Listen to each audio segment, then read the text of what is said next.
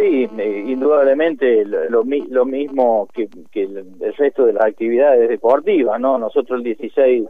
de marzo, bueno, cortamos la actividad y bueno, no hemos podido retornar a la misma. Eh, a través de nosotros ya hace dos meses que hemos presentado eh, los, los, los protocolos correspondientes a través de la Federación Cordobesa de Gimnasia, de la cual yo soy el vicepresidente, bueno, ya hemos tenido reuniones con la gente de la Agencia Córdoba Deporte, hace muy poco con Mariano Reutemann, que está en contacto de la agencia con el COE Central de Córdoba. Y bueno, eh, según Mariano, ya hace que 10 días de esta reunión en cualquier momento se habilitaban los deportes individuales, como en el caso de la gimnasia, que por ahí un gimnasta, al ser grandes aparatos, tiene 20, 25 metros cuadrados para, para trabajar. Pero bueno, estamos un poco a la espera, como todas las actividades deportivas, eh, indudablemente que hemos mantenido, mantuvimos la, la, conexión con los gimnastas avanzados, con los gimnastas federados, pero bueno, indudablemente no es lo mismo que la actividad presencial, los entrenamientos, ¿no es cierto? Sin duda. Así que bueno, deseoso de volver, tomar un poco, los chicos están un poco con, con ganas de volver a entrenar para intentar mantener algo de la performance que tenían en el momento que, ocurrió el tema de la pandemia. Y en ese sentido, Fernando, cada disciplina tiene lo suyo, su secreto, de quienes lo llevan adelante y los profes saben bien que cómo es la adaptación. Por decir un ejemplo, en el fútbol se habla entre 6, 7, 8 semanas de pretemporada, algo que nunca ha pasado, el tiempo que dura una pretemporada eh, por diversos factores, hasta la misma adaptación del pie al botín, de tanto tiempo que no se llevó adelante. ¿Cómo es la adaptación que tienen y que pueden hacer los gimnastas en casa? ¿Y cuál es lo que después pasa en el gimnasio? ¿Cuánto tiempo eh, el cuerpo pierde elasticidad? Un poco preguntando así eh, a lo que uno imagina que seguramente las mismas herramientas hacen que, bueno, en el día a día, incomparablemente con la actividad en casa. mira, básicamente es muy parecido a los, deportes, nada más que mejor en el fútbol eh, trabajamos algunos aspectos de, condicionales, a lo mejor la resistencia, nosotros trabajamos mucho lo que es la fuerza y la potencia en el gimnasio y la flexibilidad. Si bien hemos eh, mantuvimos, digamos, planes físicos y clases por Zoom y con planes, pero no es lo mismo y indudablemente vamos a tener que volver a una puesta a punto, llámese pretemporada o acondicionamiento físico general en primera instancia, a luego ir a acondicionamiento físico específico, muscular de los, gimnastas, porque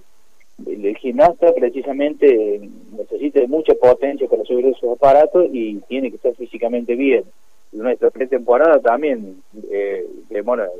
estamos entre 6 y 8 semanas cuando iniciamos el año de entrenamiento general para ponerlo a punto y nos va a pasar lo mismo en este momento, ya pensando la vuelta, por eso estamos contactando con los profes, eh, hacer un acondicionamiento físico general para no, eh, caer en la producción de lesiones a posterior cuando comencemos a trabajar los aparatos. El año deportivo, en cuanto a competencia, pienso que no que no, no se va a realizar competencia, así que por lo menos mantener el nivel gimnástico que teníamos hasta el momento que tuvimos que dejar la presencialidad de los entrenamientos. Buenas noches, Fernando. Pablo Ramón te saluda. Hola, buenas noches, Pablo. ¿Qué tal? Bien, bien. Eh, te consulto, Fernando, ¿cuántos gimnastas eh, aproximadamente eh, está, tenés al frente, por decir de alguna manera, en Central? Nosotros estábamos trabajando alrededor de 250, 260 gimnastas, de los cuales en alto rendimiento, mediano y alto rendimiento, gimnastas federados a la Federación Cordobesa y a la Confederación Argentina, alrededor de 35, 40 eran los gimnastas que estaban participando tanto de gimnasia femenina como de gimnasia masculina. Eh, e, eso básicamente lo que nosotros hemos estado eh, hablando un poco con el COE Central de Córdoba es, la vuelta de los gimnastas federados, sobre todo, los gimnastas avanzados, no con lo que es escuela. Sea, en principio la idea es no, no retomar las clases con la escuela, sino con los gimnastas federados en distintos horarios, con grupos de 10 gimnastas, cosa que bueno, tengamos el distanciamiento necesario y podamos trabajar cómodamente para retomar precisamente eh, el, nivel gimnástico que, teníamos que en, esto nosotros trabajamos muchísimo en lo que es la, disponibilidad motora de los gimnastas y hay edades sensibles que cuando se te pasan eh, después se complica para realizar determinadas acrobacias. Entonces la idea era no no perder esa etapa sensible del niño o el adolescente para, lograr eh, alguna otra performance gimnástica que lo hemos perdido totalmente ahora. Bien, bueno, estamos hablando con Fernando Álvarez, eh, profesor eh, allí de gimnasia artística en Central Argentino. Para el cierre, eh, profe, mencionarle y preguntarle sobre, bueno, si por allí los gimnastas, las familias, bueno, ayudan un poco a la institución, a Central Argentino en esta situación que, bueno, no genera ingresos ni de ningún modo, y cómo se, se va llevando o qué información se tiene con respecto al aspecto, si se quiere, económico de la institución de Calle Las Heras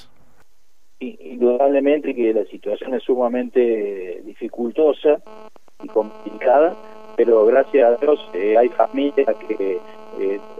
también en, lo tenemos en la otra disciplina, en el básquet y en la gimnasia, bueno, eh, nos siguen apoyando y gracias a esas familias que nos siguen apoyando, a pesar de que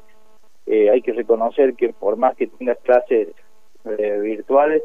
en los entrenamientos de, la mediana y alta competencia no es lo mismo que la presencialidad pero nos siguen apoyando, siguen abonando las cuotas, algunos en su totalidad, otros en la medida en que puede, porque también hay muchos sectores que se, han visto afectados económicamente y que por ahí no pueden lograr abonar la cuota completa, pero eh, nos están apoyando en alguna medida para tratar de, de aunque sea, eh, solventar los gastos básicos.